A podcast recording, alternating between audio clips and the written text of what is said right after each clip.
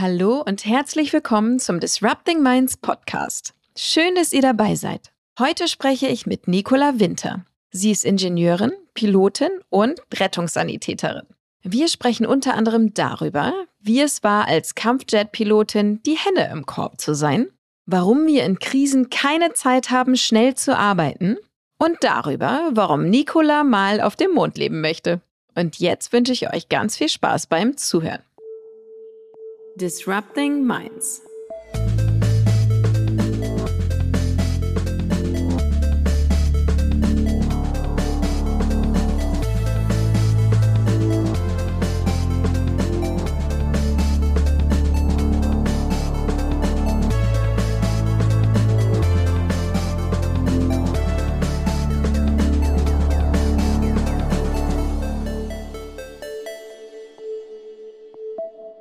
Hallo Nicola. Herzlich ja. willkommen zum Disrupting Minds Podcast. Hallo liebe Sandra. Vielen Dank, dass ich da sein darf.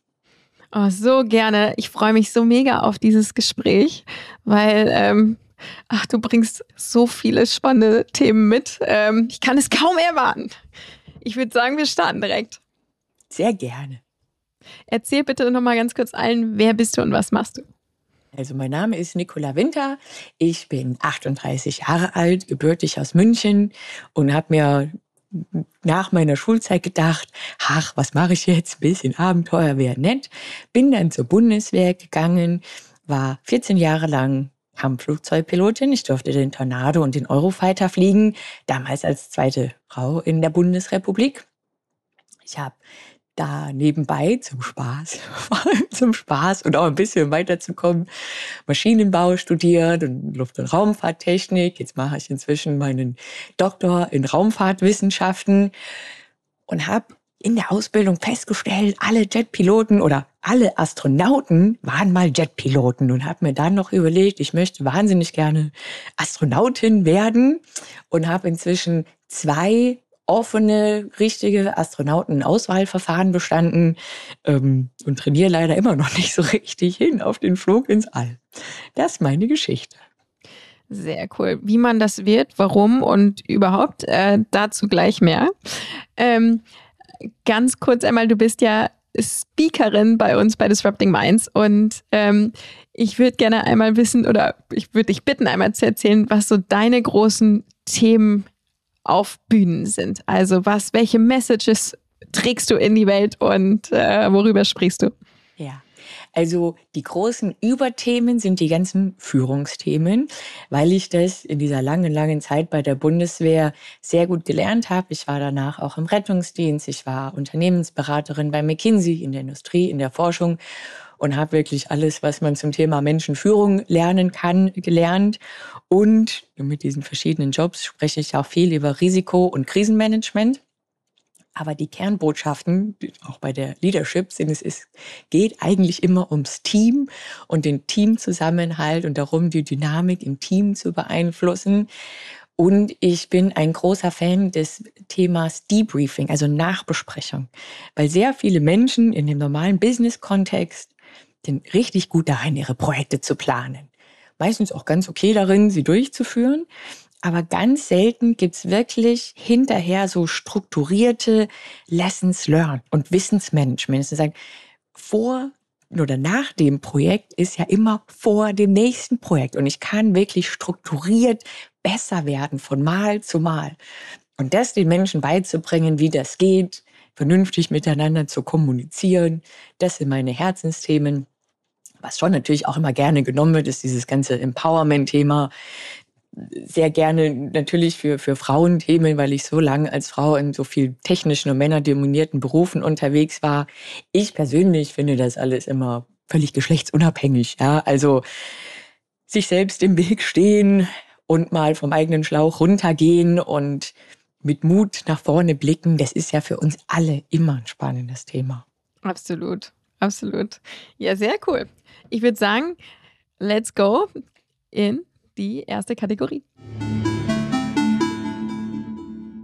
Brennstoff. Liebe Nicola, was ist dein aktueller Brennstoff? Was treibt dich um? Was treibt dich an? Was bewegt dich? Also mein Hauptantrieb ist die Freude am Leben. ähm, weil die meisten von uns und ich so privilegiert sind. Ja, ich habe so eine gute Ausbildung genießen dürfen und alle die existenziellen Themen, habe ich Essen, habe ich, darf ich irgendwo wohnen, sind geklärt. Ich sage, okay, die Welt ist so spannend und so groß. Und es gibt aber auch so viele große Probleme, die es sich lohnt zu lösen. Und das ist mein Antrieb. Sag, okay, lass uns das zusammen alle irgendwie hinkriegen. Und was genau? Eigentlich alles. Ähm, ich habe, und ich glaube, das geht vielen so, in den letzten 20 Jahren Berufserfahrung sehr viele schlechte Chefs kennenlernen dürfen. Zum Beispiel auch Menschen, die nicht absichtlich schlechte Chefs sind, sondern weil sie es nie vernünftig gelernt haben. Und das ist so schade, weil ein, ein Chef, eine Chefin so viel Einfluss hat auf, auf sein oder ihr Team. Sagen, man kann das wirklich strukturiert lernen und besser machen. Und dann, wenn Menschen Freude haben an ihren Berufen, eben egal in welcher Sparte, ob das jetzt die Finanzbranche ist oder Pharma oder irgendwas ganz anderes, dann ist das Ergebnis hinterher halt viel, viel besser. Und wir alle zusammen haben mehr Freude am Leben. Das alleine ist schon so ein großer Antrieb. Und daneben diesen Dingen, die ich ja nun auf Vorträgen und in Workshops mache, versuche ich für mich selber immer noch diesen Flug ins All zu verwirklichen. Da wäre ich dann die erste deutsche Frau, die das hinkriegt. Und auch das finde ich einfach nur spannend. Das ist so Abenteuer und ein bisschen Pioniergeist. ist ein völlig absurdes Thema. Also das ist, geht mir jetzt nicht anders wie allen anderen, die zuhören.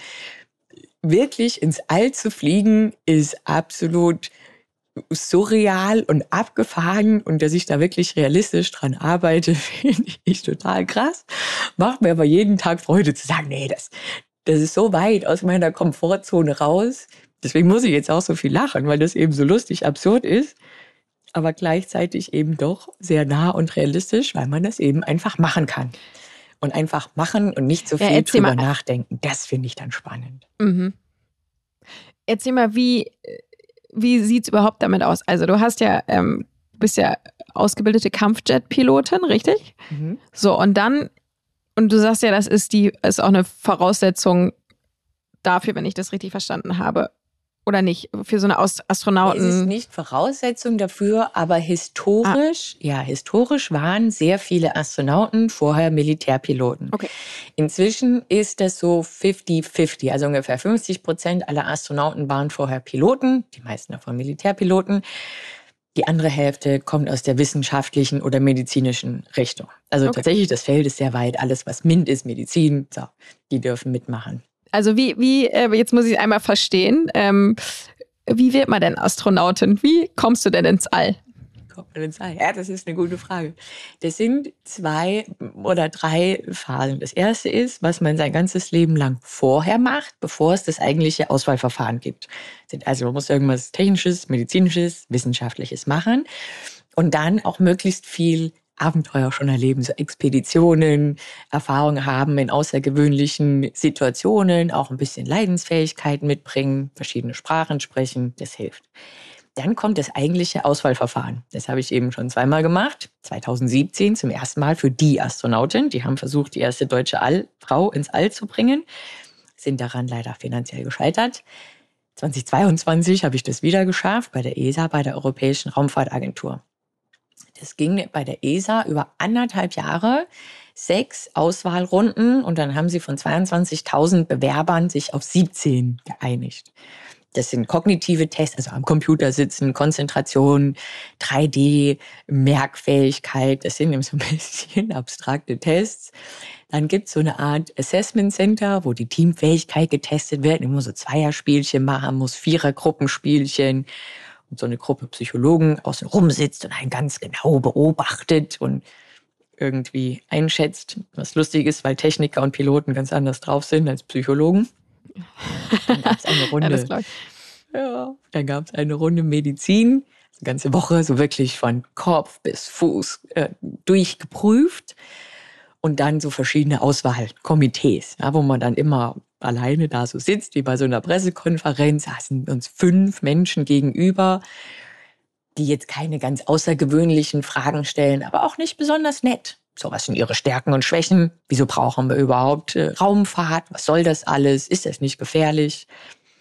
Und dann entscheiden die das. Und dann kommt die dritte oder käme die dritte äh, tatsächlich sehr spannende Phase, Ausbildung. Die Ausbildung dauert zwischen einem und drei bis vier Jahren und dann darf man das erste Mal ins All fliegen. Echt cool. Und ähm, jetzt bei diesem letzten Auswahlverfahren, also 22 hast du gesagt, ne? Da warst du dann, also da waren 17 am Ende übrig und wie geht es dann weiter? Also das war sehr spannend, ein bisschen gemein. Das war letztes Jahr im November. Ähm, also 23. November 2022 wurden wir alle vorgestellt. Aus 22 verschiedenen Nationen durften sich Menschen bewerben. Und von den 17, die die ESA sich ausgesucht hat als voll fähige Astronauten, dürfen jetzt fünf in die tatsächliche Astronautenausbildung gehen. Und das ist nicht die fünf Besten, es gab dann da kein Ranking mehr, sondern es ist tatsächlich hochpolitisch und geht leider immer um den Pass. Also es geht um die Nationalität, es geht auch ein bisschen ums Geschlecht und um den Background. Weil selbst wenn die Besten alle aus Deutschland wären, kann ich nicht sechs deutsche Ärzte mitnehmen, sondern man braucht da immer einen gesunden Mix in so einem Team. Und deswegen durfte eine Französin und ein Schweizer, die dürfen da die Ausbildung anfangen. Deutschland hat schon zwei aktive Astronauten mit Alexander Gerst und Matthias Maurer. Und man möchte nicht von den großen Raumfahrtnationen mehr als zwei aktive Astronauten.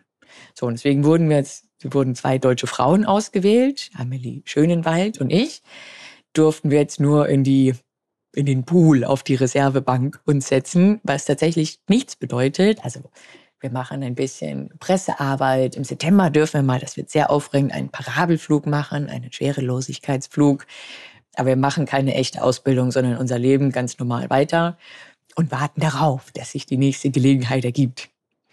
Ah, das heißt, wenn der Maurer zum Beispiel sagt, er möchte jetzt nicht mehr ins All, dann, ähm, dann wäre also dann wäre ein Platz frei und dann, dann wäre ein Platz frei. Jetzt ist das gemeinerweise bei Astronauten so, dass die nicht so ganz freiwillig aufhören. Ja, also auch, auch das mit dem All, das finde ich jetzt langweilig. Komm, auf den Mond habe ich keinen Bock. Ähm, das nicht vorkommen.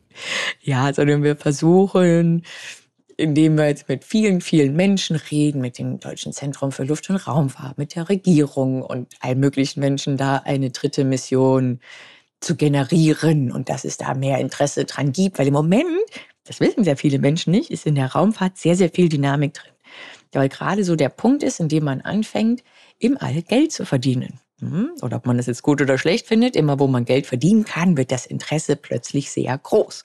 Und dann geht es da richtig ab und es entwickelt sich eine schöne Dynamik. Und ich bin der Meinung, das wäre schön, wenn Deutschland da mitmacht. Mhm. Ja, verstehe schon. Wie wird im All Geld verdient?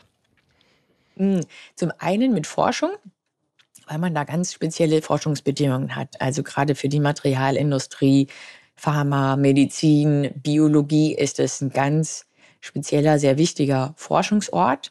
Und dann ist es so, dass es im All, auf dem Mond, auf Asteroiden, solchen Dingen sehr viele Ressourcen gibt, die wir auf der Erde sehr gut brauchen können. Lithium zum Beispiel.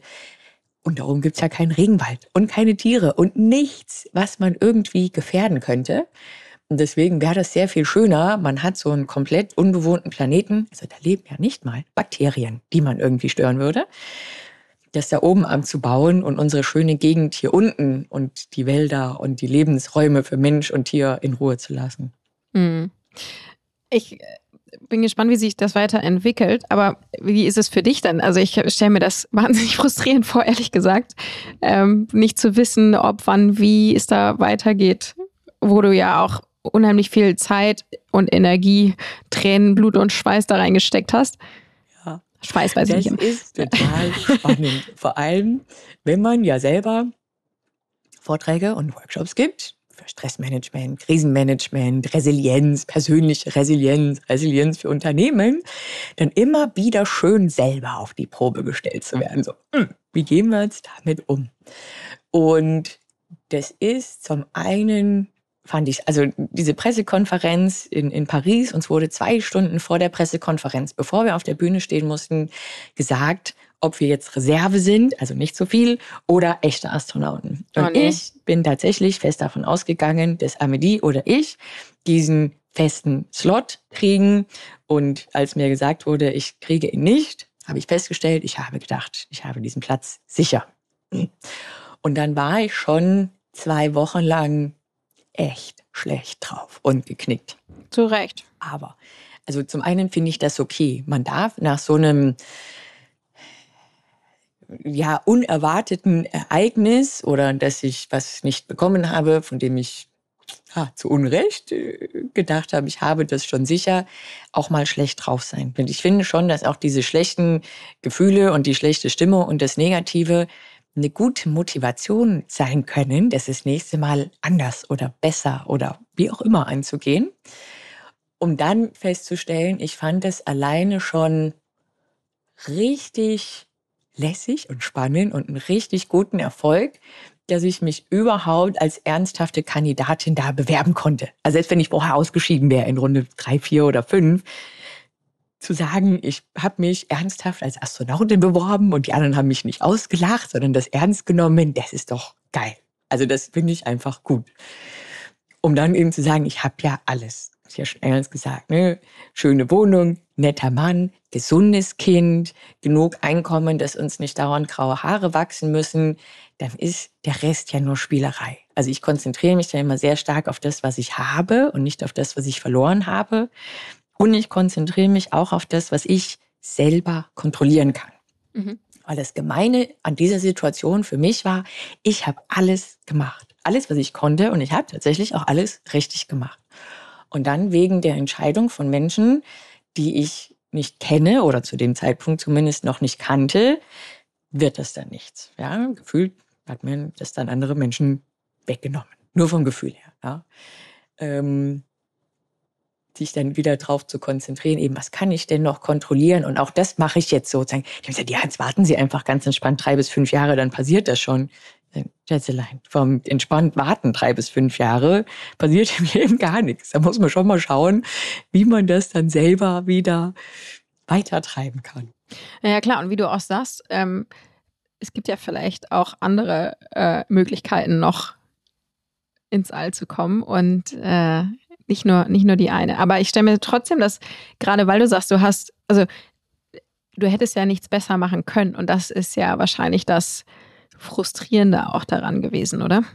Ja, es ist gut und schlecht zugleich. Ich finde das schon. Mein Mann hat das auch gemacht, ähm, eigene Firma gegründet. Ja, es gibt bestimmt viele draußen große Firma, mittelständische Firma. Man gründet ein Startup und man macht selber eigentlich alles richtig und muss die Firma dann doch irgendwann wieder zumachen oder Dinge massiv verändern, weil äußere und externe Faktoren dazu führen, dass das nicht so funktioniert, wie es hätte funktionieren können. Ja, sie sagt, okay, ne, das Produkt, was man hat, wird nicht mehr gebraucht, es ist kein Geld da, Auftraggeber zahlen nicht. Es gibt ja wirklich alle möglichen an so vergleichbaren Herausforderungen ich finde, es ist schon auch ein gutes Gefühl, zumindest zu sagen, okay, ich habe schon mal alles versucht und gegeben dafür. Weil wenn ich jetzt da stehe und sage, ja, jetzt hast du es eigentlich nur so hingerotzt und deswegen bist du in Runde drei ausgeschieden, dann hätte ich auch amtlich attestiert, dass ich keine gute Astronautin wäre. Dann wäre die Situation ja noch ganz anders. Ja, jetzt hat ja jemand zumindest gesagt, ja, theoretisch kann sie das. Und es gibt einem ja auch wieder eine Basis mir, von der man los kann. Und jedes Mal, das, also als ich jetzt bei der ESA diese Runde an, an Computertests gemacht habe, die sind immer gleich. War das genauso wie bei der erst, beim ersten Mal, als ich mich als Astronautin beworben habe und auch so Pilotentests, die ich auch schon zweimal gemacht habe, sehr ähnlich. Ich hatte also genau diesen Test schon mhm. dreimal gemacht. Sagen, ja, ich, mein Puls war wahrscheinlich 80 Schläge niedriger als der von all meinen Mitbewerbern weil been there, done that. Ja, ich weiß genau, was hier passiert. Und das, diese Lebenserfahrung, die ist immer was wert. Auch wenn man sich in dem Moment schon mhm. wünscht, dass das jetzt reicht und man es nicht noch fünfmal machen muss, hilft das trotzdem sehr. Naja, und da muss man sich halt wieder aufraffen und sagen, okay, was mache ich jetzt mit der Situation? Und wie du sagst, es gibt staatliche Wege ins All zu kommen, es gibt kommerzielle Wege, es gibt Kombinationen. Und ich bin fest davon überzeugt, dass es einen Weg gibt auf diesen Gipfel. Ich muss nur schlau genug sein, um den zu finden. Ja. Ich bin mir ganz sicher, dass du das bist. Wir ja. werden das beobachten.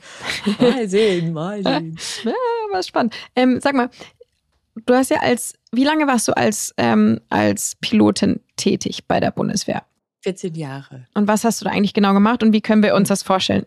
Also, 14 Jahre war ich bei der Bundeswehr. Okay, 14 Jahre. Das heißt, du hast mit, du hast mit zwölf mit der Ausbildung angefangen ungefähr, oder? Ja, genau. Du bist doch noch so jung, Nicola. Mit zwölf nimmt er die Bundeswehr? Nein, ich bin ganz normal, nach dem Abitur. Ähm, mit 19 ja, zur Bundeswehr gegangen. Und da macht man da ganz normal erst klassisch Grundausbildung. Dann habe ich eine Offiziersausbildung gemacht, dann die fliegerische Ausbildung dann sehr lustig, haben alle in meinem Kopf. Es sorry, so darf, ich ganz, ganz, darf, ich, darf ich ganz kurz ein, einhaken? Wie kommt man dazu überhaupt? Das ist, da wirst du ja nicht viele Mitschülerinnen gehabt haben. Ähm, wie kommt man als Mädel, sorry, dass ich das jetzt auch hier aufs Geschlecht abstelle, aber es gibt, glaube ich, einfach sehr wenige, die nach dem Abi sagen, ich gehe zur Bundeswehr. Wie kam es erstmal dazu? Ich wollte unbedingt Pilotin werden. Und es gab nicht so viele Wege, gibt es immer noch nicht, wie man diese Ausbildung bezahlt bekommt. Wenn ich mir das selber bezahle, kostet das ungefähr 100.000 Euro. Und das hätte ich mich im Leben nicht getraut, weil ich ja gar nicht wusste, bin ich gut als Pilotin, bin ich schlecht, kann ich das überhaupt? Und es gab damals den Weg Lufthansa oder Bundeswehr. Und die Lufthansa hat eine Größenbeschränkung von 1,65 Meter und ich bin nur 1,60 Meter. Und 5 Zentimeter kann man sich nicht so leicht hinbetrügen.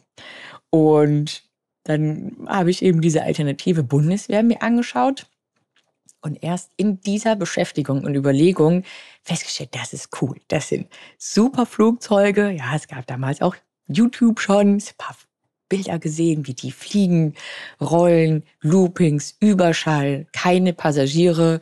Das fand ich richtig, richtig gut und spannend. Ja, okay, das mache ich. Ich fand dann schon auch diesen Gedanken, dass das Fliegen irgendwie Sinn macht und so einem abstrakten Sicherheitsbegriff dient, nützlich. Also schöner und angenehmer für das eigene Leben und die Bilanz, als nur Touris nach Mallorca fliegen. Das ist ehrlicherweise meistens sehr abstrakt geblieben. Und ich habe mich dann auch noch mehr mit den anderen Teilen der Bundeswehr natürlich beschäftigt, als ich äh, dann im Dienst war. Aber am Anfang war das nur Fliegen ist geil dieses Geschlechterding hat da für mich ehrlicherweise überhaupt keine Rolle gespielt. Ich hatte auch Mathe-Leistungskurs, da war ich die einzige Frau. Ich war Star Wars-Fan als Kind und fand Luke Skywalker gut und wollte mal Luke Skywalker sein und wäre selber nie auf die, nie auf die Idee gekommen, zu sagen, ja, Luke ist ja ein Mann. So, und du bist ja eine Frau. Weil ich stehe auch nicht morgens auf und gucke und spiegel und denke mir so, Frau. Sondern ich sehe ja mich selber mit meinen guten und schlechten Qualitäten und Dingen, die ich an mir gut finde und Dingen, die ich an mir schlecht finde. Ja, und das gab es auch bei uns daheim nicht. Ja, du bist jetzt ein Mädchen. Das geht jetzt bei meiner äh, Tochter auch nicht. So. Also auf die Idee bin ich erst gekommen, als Menschen dann komisch draufkamen, als ich bei der Bundeswehr war. Und er hat gefragt, wie ist das jetzt? Keine Ahnung, ist cool. Wir sind lauter Jungs, die sind nett, ich bin die Hände im Korb. Es macht eigentlich Freude. Hm.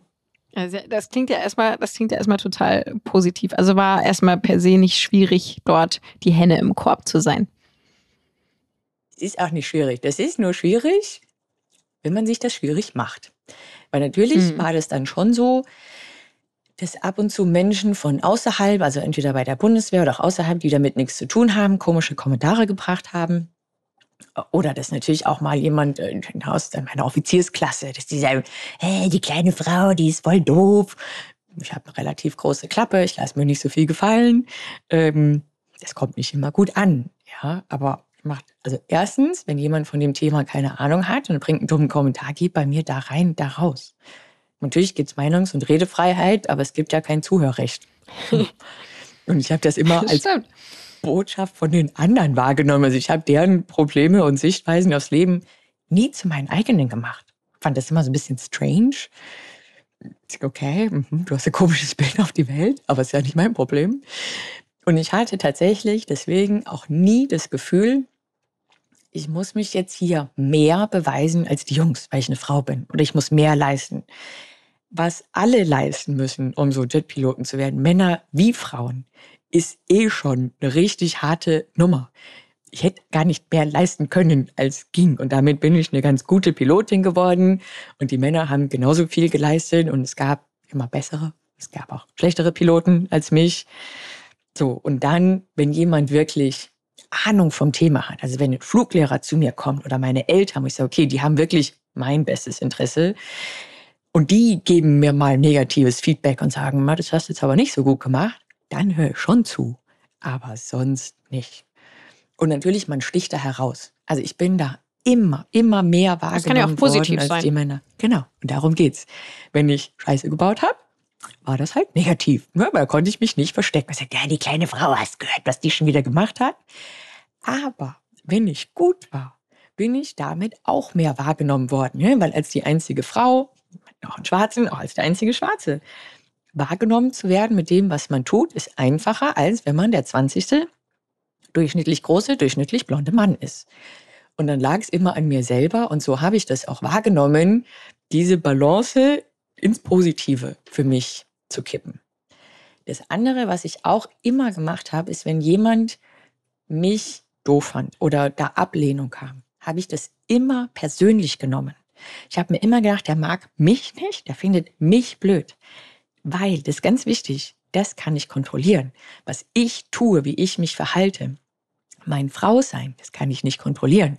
Ja, wenn ich sage, jetzt weil ich eine Frau bin, was soll ich da machen mit der Situation? Ich kann ja jetzt das nicht ablegen. So. Und deswegen war das, das auf etwas zu beziehen, das ich im Griff habe, für mich sehr, sehr wichtig um dann festzustellen, naja, ehrlicherweise, ich mag auch nicht jeden. Also darf ich auch nicht, auch wenn das sehr gerne sehr weiblich ist, den Anspruch haben, dass mich jetzt jeder mag. Das, äh, glaube ich, hilft uns allen im Leben, diesen Anspruch nicht zu haben. Ja, ähm, das äh, sage ich auch meinen Kindern immer. Und trotzdem, glaube ich, ähm, erwischt sich jeder manchmal dabei, wie er sich das nochmal sagen muss, auch im Erwachsenenalter, dass das auch so ist. Natürlich, weil wir sind ja auch so gepolt. Ne? Popularität und beliebt zu sein war früher essentiell fürs Überleben. Das ist für uns als soziale Wesen ganz, ganz wichtig. Und natürlich, auch ich möchte gerne gute Bindungen mit Menschen. Darum geht's nicht. Ja? Man soll jetzt nicht zum Einsiedler werden. Aber es ist ein großer Unterschied. Habe ich ein, ein Umfeld, auch gerne ein kleines, drei bis fünf Menschen, die mich mögen, die ich mag, mit denen ich da das ganze Leben bestreiten kann in den verschiedenen Aspekten. Oder ist wirklich auch jeder ne, noch so unwichtige Mitspieler in meinem Leben, dass ich den mitnehmen muss.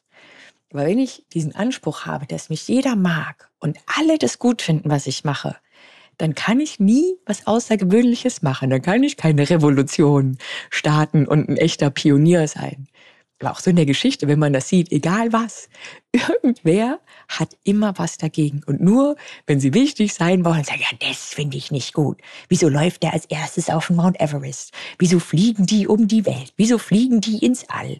Ja, kann man nicht was Besseres machen? Die gibt's immer. Ja, mhm. ja das stimmt. Das stimmt. Wow.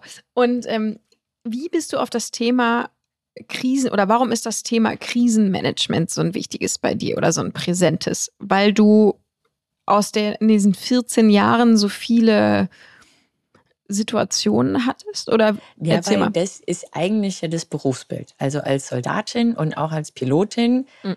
Werde ich überhaupt nur gebraucht, wenn es eine Krise gibt. Und ja, wenn klar. alles friedlich ist, also jetzt entweder in, in der Welt oder auch in meinem Flugzeug, dann läuft es von selber. So ein Flugzeug, modernes, da brauche ich nichts machen. Das kann jeder fliegen. Das könntest du fliegen. Das kann jeder von den Zuhörern fliegen, solange da nichts schief geht. Es ist wirklich einfach und es läuft. Und dann geht es nur darum, ah, wenn jetzt was passiert, was so nicht geplant war, es brennt. Ich treffe einen Vogel. Ähm, ich habe selber Mist gebaut. Ja, also diese zwei Kategorien gibt's ja immer. Was mache ich dann? Und dann war ich nach meiner Bundeswehrzeit auch lange Rettungssanitäterin ähm, und bin jetzt auch bei der Freiwilligen Feuerwehr, also tatsächlich auch wieder im, im Krisen- und im Katastrophenschutz für die normale Zivilbevölkerung unterwegs und brenne und lebe wirklich sehr für dieses Thema, weil das wird wenn es uns gut geht, wahnsinnig gerne so stiefmütterlich behandelt. Ja, wieso brauchen wir das? Wieso muss man da Geld ausgeben? Und dann, wenn es knallt, egal ob jetzt ja, Amoklauf am Kölner Hauptbahnhof stattfindet oder Flugkatastrophe, wenn man schlecht vorbereitet ist, ist die, Hin die Not hinterher sehr groß. Und da lohnt sich das halt auch immer. Ne? Also ich stecke da gerne meine Energie rein, weil das bedeutet, irgendwann gibt es irgendwo einen Menschen, dem geht es deswegen besser. Und das macht mir sehr viel Freude, auch für Unternehmen, auch für Menschen im Einzelnen zu sagen, man kann da wirklich ganz gezielt Dinge relativ einfach besser machen und dann eine sehr große Wirkung damit erzielen. Deswegen das macht das Spaß. Kann ich mir total denken. Wow, was für eine spannende Geschichte. Also äh, das, das bringt einfach so viele äh, Themen irgendwie mit, finde ich. Ähm, du promovierst ja gerade auch zu dem Thema Krisen- und Notfallmanagement. Ähm, wo und wie machst du das? Wie lange dauert das? Warum machst du das?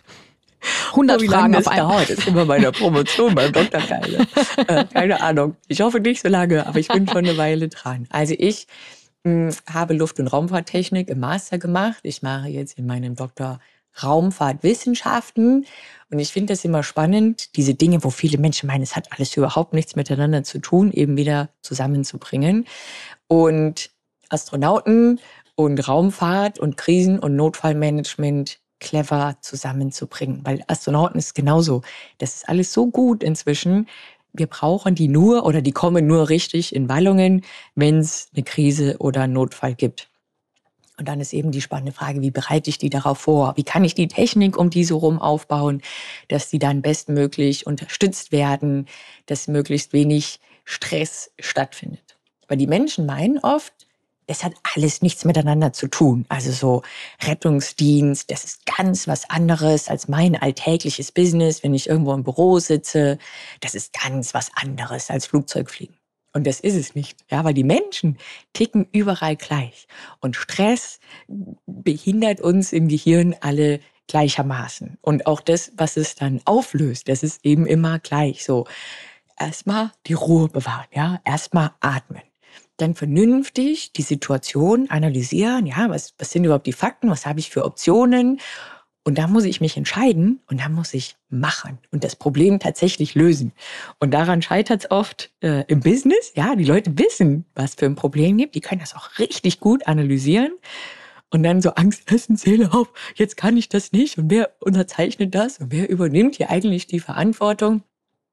Das ist da der Punkt es wird halt auch immer spannend. Ne? Für mich ist das immer so ein, wie, wie so ein lustiges Abenteuerspiel oder Escape Games. Okay, jetzt geht's hart auf hart.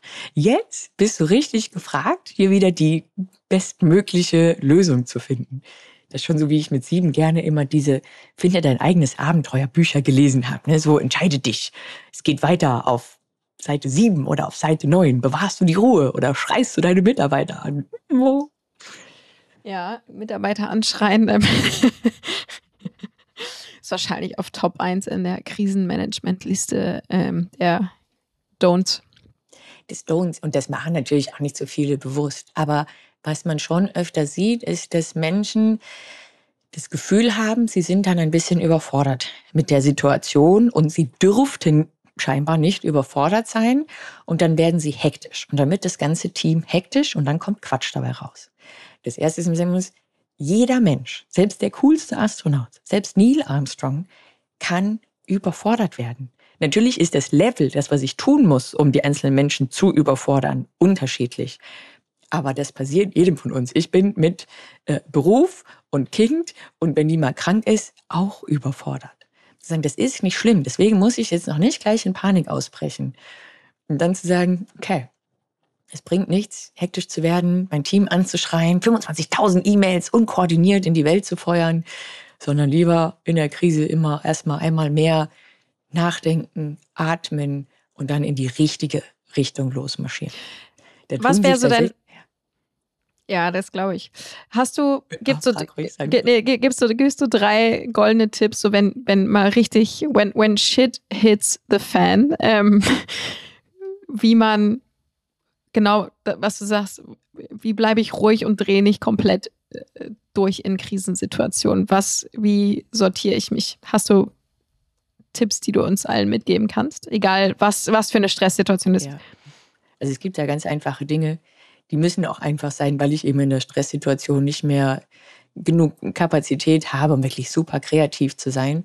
Und am schwierigsten tun sich da Menschen und Unternehmen, die sonst sehr agil sind, weißt du, einen richtig iterativen Approach haben, mal anfangen, mal machen.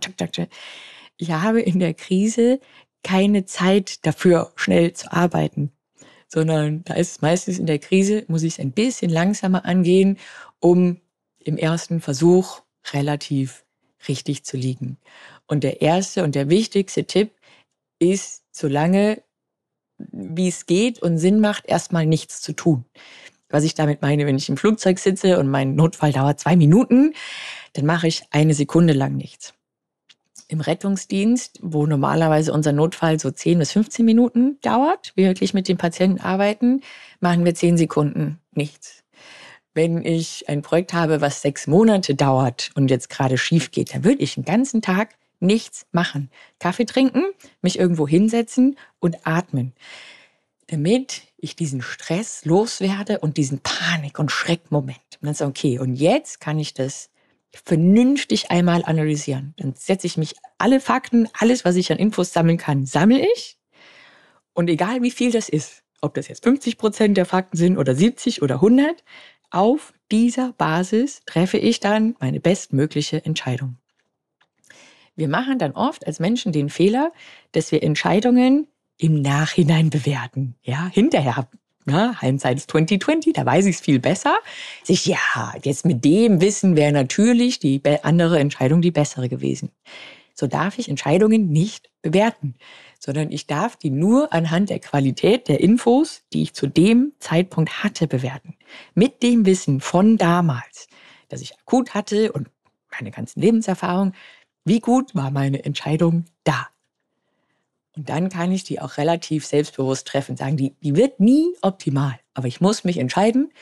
Wenn ich mich nicht entscheide, entscheide ich mich auch dafür halt der Situation die Kontrolle zu geben und sie nicht selber zu haben.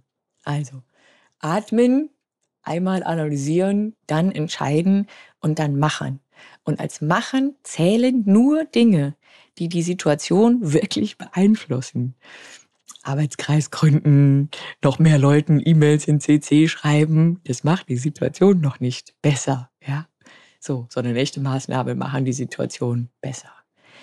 Und dann das zweite, was mir immer wahnsinnig hilft, ist sich selber eben mit diesem Stress anzunehmen. Und ich denke, die anderen haben alle keinen Stress. Die anderen, die sind nicht überfordert. Wir sind alle überfordert. Wir sind alle gestresst. Stress ist was Gutes. Der Stress versucht mich am Leben zu halten, ja, so ursteinzeitlich gegen den Löwen. Weil der sagt, boah, jetzt scheint es gerade echt wichtig zu sein. Jetzt muss ich mal ein bisschen Blut ins Gehirn bringen, damit der Sauerstoff ist. Scheinbar ganz wichtiger Kampf in ihrem Leben. So, gib alles. 120er Puls. Und wenn ich das so positiv sehe, sage, oh, mein Körper macht mit, der versucht mir zu helfen, dann brauche ich mich nicht noch stressen, weil ich gestresst bin, sondern ich sage, ah, ich bin voll da geil, jetzt kann es losgehen. Finde ich mega, äh, sind, sind mega Sachen drin. Ich, dieser Satz, den du vorhin gesagt hast, dass man in der Krise keine Zeit hat, schnell zu arbeiten, finde ich so schlau. Also dieses, ne, nicht gleich äh, loslegen und 100 Sachen auf einmal machen, das Chaos vergrößern, sondern wirklich mal kurz, ähm, ja, sich diese, je nachdem, genau, wie viel Zeit man gerade oder wie groß die Krise ist, ob das das sechs Monats Projekt ist oder eben gerade ein äh, medizinischer Notfall, aber sich diese Zeit zum Atmen und Nachdenken irgendwie zu nehmen, finde ich total schlau. Vielen Dank. Sehr gerne. Ich habe sehr viel mitgenommen. Ja. Ähm, Mensch, Nicola, ich würde sagen, wir gehen mal in die nächste Kategorie. Future. Ich würde gerne mit dir einen Blick in die Zukunft werfen und von dir erfahren, was du so, also wir wissen natürlich, du möchtest ins All, du gehst auch ganz, ich bin davon fest überzeugt, dass es auch klappen wird, aber was sind so die großen Themen, die du vor der Brust hast? Was willst du bewegen? Das kann, was, das kann beruflich sein, es kann aber auch was Privates sein. Was hast du eine Bucketlist? Ich habe keine Bucketlist, aber ich habe zwei Dinge, zwei so Treiber für mich im Leben, die ich immer versuche zu vereinen und irgendwo eine Balance zu finden. Das eine ist dass mir Technik Spaß macht und dass ich Lust am Abenteuer habe. Und das andere ist, dass ich sehr gerne versuche, das Leben von anderen Menschen positiv zu beeinflussen. Nicht, nicht aktiv, ja. Ich renne jetzt nicht zur Nachbarin hin und frage die, ob sie ein Problem hat, aber ich habe den Anspruch, dass wenn Menschen mit mir Kontakt hatten, egal wie kurz oder lang in diesem Leben, dass das für die positiv ist. Ja, dass die dann eher hinterher besser drauf sind als schlechter. Und das fängt damit an, dass ich in der Bäckerei morgens nett bin und die anlächle und ne, so fröhlich höflich bin. Und auch alle anderen Menschen, die ist auch in meinem Team, die, die für mich arbeiten oder mit denen ich arbeite, dass das halt einfach eine positive Erfahrung ist. So, und mit diesem, das zu verheiraten, das ist immer nicht so einfach, versuche ich zum Beispiel gerade einen Hubschrauberschein zu machen, also meine Berufshubschrauberlizenz. Hubschrauber an sich darf ich schon fliegen, damit ich im Rettungsdienst fliegen kann. Weil dann habe ich Fliegen und Action und ein bisschen so spannend bei schlechtem Wetter auf der Waldlichtung landen, was ich cool finde. Und aber das halt nicht nur zum Selbstzweck zu tun, sondern weil da wirklich jemand Hilfe braucht. Und ich habe schon gelernt im Leben, je konkreter man an den Menschen arbeitet, desto mehr gibt mir das. Also dieses abstrakte, ich breite Sicherheit für Deutschland, da habe ich tatsächlich Montagmorgens nicht so viel davon, wenn ich Motivation suche. Aber der gestürzte Motorradfahrer, der wirklich sehr akut Hilfe braucht, ähm, oder auch jemand im Unternehmen, der sich gerade wirklich schwer tut mit irgendwas, das sind so Dinge, die machen mir richtig viel Freude. Toll, danke fürs Teilen. Bist du schon bereit für die letzte Kategorie? Ich bin bereit. So Piloten, ja, wir haben ja immer so Macho-Sprüche ohne Ende. Im Pilot würde immer antworten auf diese Frage, I was born ready. Sehr gut. Den merke ich mir, den mag ich. Feuer frei. So, Nicola, wir ziehen jetzt hier, äh, wir ziehen jetzt hier Fragen oder zu, mhm. du ziehst welche. Ziehst. So. Das ist die erste. Ähm, Gib mir eine Sekunde. Ja, wir gucken das nach. Nicola, du hast spontan einen komplett freien Abend. Was machst du? Ich finde, das ist das, eine tolle Frage immer für Eltern. Ich wollte das gerade sagen. Ich hätte Weil wer keine Kinder hat, der sagt, hä, habe doch jeden Abend frei. also. Da hätte ich früher auch die tollsten Antworten gehabt. Aber wirklich, meine Tochter ist fast drei. Ähm, ich will einfach nur, ich würde wahnsinnig gerne mit meinem Mann einfach mal wieder richtig schick essen gehen. Weil so, irgendwas machen oder bestellen, das kriegen wir natürlich oft genug hin. Aber so richtig elegant, nur für Erwachsene ausgehen und das Leben genießen, das fände ich schön. Oh, das klingt, das klingt wirklich richtig gut. Und kann ich sehr gut nachvollziehen. Ähm, nächste Frage. Was machst du morgens als allererstes? Ich halte mich ganz, ganz fest in meinem Kaffee fest. Gegenüber diesen ganzen Stereotypen, die Menschen immer meinen, boah, also, was die, also Jetpilotin hat man eh schon so einen Mythos, die steht bestimmt um 4.30 Uhr auf und geht erstmal eine Stunde joggen und Wieso nur eine Stunde? alle zu viel Hollywood. Ja, genau. ich habe von meinem Biorhythmus und ich habe es in 38 Jahren und 14 Jahren Bundeswehr nicht geschafft, den zu bekämpfen, bin ich eine ganz fiese Eule, also ein Nachtmensch. Und wenn ich um 7 Uhr aufstehen muss, um meine Tochter in die Kita zu bringen, ist das alles viel zu früh. Bei der Bundeswehr musste ich 6 Uhr, 6.30 Uhr im Dienst sein. Das war auch ganz schlimm. Also ich äh, halte mich an meinem Kaffee fest und habe festgestellt, nein, man muss nicht um 5 Uhr morgens aufstehen, um Erfolg zu haben. Man muss nur irgendwann im Laufe des Tages mal Dinge dafür tun. und wach werden. Ich auch noch nachmittags um zwei machen oder abends um zehn. Ja, das stimmt. Ähm, nächste. Ah, ist eigentlich äh, ist eine schöne Frage, die jetzt kommt. Die ähm, haben wir vielleicht auch zum Teil gerade besprochen. Was hat dich in deiner beruflichen Laufbahn so richtig frustriert? Bürokratie. Es gibt nichts Schlimmeres als Bürokratie und Menschen, die das auch noch gut finden. Weil ich habe jetzt bei der Bundeswehr, das ist ja ein großes staatliches Organ, hm, und so viele, so motivierte Menschen mit guten Ideen, sagen, lass uns das einfach so machen. Und dann kommt immer einer und sagt, nee, nee, also das geht so schon mal gar nicht. Und jetzt bin ich auch ähm, in der Raumfahrtforschung beim Deutschen Zentrum für Luft- und Raumfahrt. Gleiches Problem. Gute Ideen. Uh, nee, mm, da müssen wir erstmal ganz viele Menschen fragen. Und die geben dir dann auch keine Antwort. Und das ist so ein großer Verhinderer von Innovation und dass es irgendwie sinnvoll vorwärts geht. Ach, ganz schlimm. Mhm. Ja, total. Könnte man auch was dagegen machen, wenn man wollen würde. Mhm. Ja, es wollen oft so viele nicht, habe ich den Eindruck. Nein, was ist so bequem? Gerade was das Thema bleibt. Mhm. ja, klar, natürlich. Ähm, warte, nächste. Wofür bist du in deinem Freundeskreis bekannt? Du mal jetzt natürlich meine Freunde fragen? Ähm, was würden die sagen? Ja, schon so ein bisschen die Chaos Queen. Also auch das ist immer so lustig zwischen dem beruflichen und dem privaten, was da so wahrgenommen wird, weil ich so viele Dinge gleichzeitig mache. Wird gibt schon oft genug Späne, wo gehobelt wird.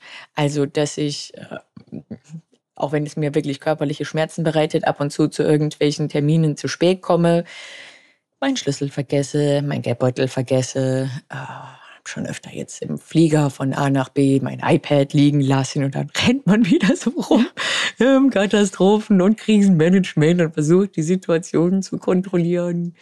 Das, ja, ich bin schon gerne auch für meine Freunde da.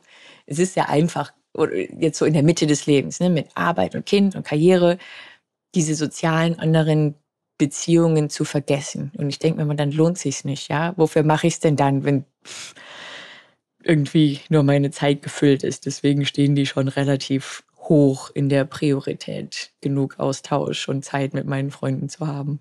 Ja, nee, total. So, warte. Jetzt die letzte. An welchem Ort wolltest du schon immer mal leben? Oh, da gibt es viele Orte das ist ja für Menschen wie uns, die auch mit diesem wunderschönen Reisepass, der einen so viel Zugang gibt zu allen möglichen Ländern und schönen Dingen, die man machen kann, ganz schwierig, sich zu entscheiden. Ich, ich hätte zwei. Natürlich auf dem Mond, ja. Weil das spannend ist, da zu arbeiten und Pionierarbeit zu leisten, zu forschen und zu gucken, was noch so geht für die Menschheit. Ehrlicherweise aber auch nicht für immer. Das würde ich vielleicht immer so gerne mal drei Monate am Stück machen. Und dann finde ich im Moment Asien und China so wahnsinnig spannend, weil die kulturell ja schon anders sind als wir. Und es geht kulturell nicht viel anders. Sie sind aber so wichtig. Ja, wir nennen immer als Europäer und als Weiße, dass wir irgendwie die Mehrheit auf diesem Planeten sind. Das ist ja so unsere Selbstwahrnehmung. Das sind wir aber nicht. Ja, wir sind die große Minderheit. Wir sind vielleicht, wir treten dominant auf. Aber es gibt viel mehr Chinesen, als es uns gibt. Und deswegen fände ich es sehr, sehr spannend, die besser zu verstehen, auch vorurteilsfrei erstmal besser zu verstehen, warum die anders sind und Dinge anders sehen als wir. Vielleicht gibt es noch ein oder zwei Dinge, die die besser verstanden haben. Und wo würdest du konkret, wenn du dich entscheiden müsstest, morgen hin? Es kommt immer drauf an, warum man so. Also wenn du morgen nach China ziehen würdest, wo würdest du hingehen? ich hatte mit, ehrlicherweise mit China noch sehr wenig Berührungspunkte, vielleicht auch beruflich so ein bisschen bedingt, äh, würde ich schon erstmal eine große Stadt vorziehen, in der man vielleicht mit Englisch und Google Translate noch weiterkommt. Da würde ich tatsächlich Shanghai nehmen. Okay, das ist spannend. ich habe da mal viele ich, spannende Städte. Ich finde das immer wahnsinnig schwierig. Ich habe mal ein Jahr in Shanghai gelebt tatsächlich. Ja, siehst du, würdest du es empfehlen? Ähm, also bei mir ist es schon ein paar Jahre her. Mhm. Und das, äh, ich habe da mein letztes Studienjahr gemacht. Ich habe da mein MBA gemacht. Und ähm, ich muss sagen, das war kulturell mega spannend, aber auch nicht ohne Herausforderung. Und auch mit der Sprache. Ähm, ich hatte mich bis dahin für halbwegs Sprache ge gehalten. Das hörte beim Erlernen der chinesischen Sprache auf. Und ähm, nee, total spannend. Aber es ist auch ähm, kulturell nicht einfach, ähm, genau diese Sachen, die du sagtest, die du gerne in Erfahrung bringen würdest. Das ist nicht, das ist nicht so, ähm, das braucht schon Zeit. Also ich hätte dafür wahrscheinlich länger als ein Jahr dort ähm, verbringen müssen. Aber war auf jeden Fall eine äh, ganz andere Welt und eine ganz tolle Zeit und ähm, ja, möchte ich nicht missen.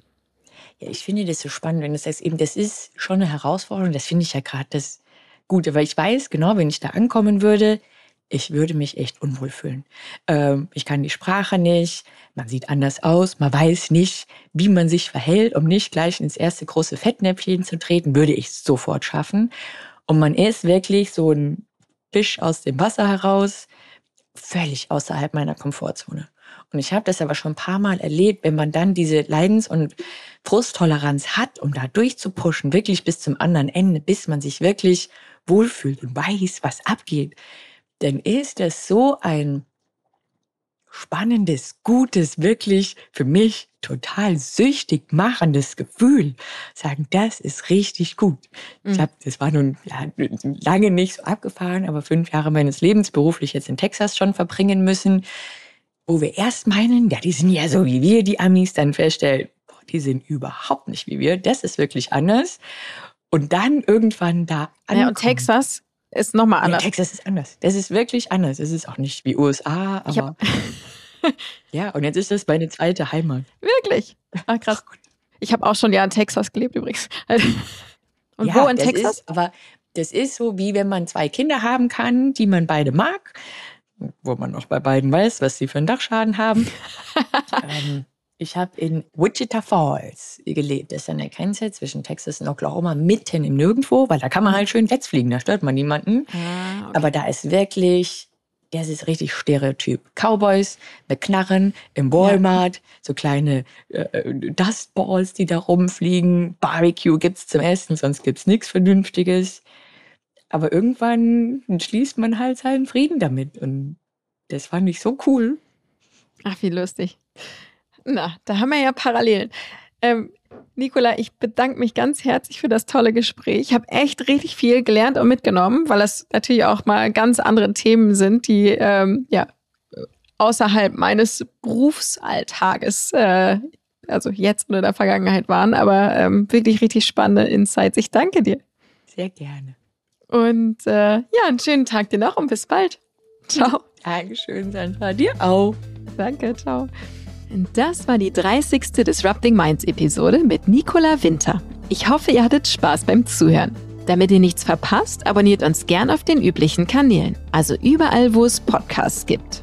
Wir gehen jetzt in die Sommerpause und freuen uns, wenn ihr am 22. August wieder dabei seid. Euch allen einen schönen Sommer und bis bald.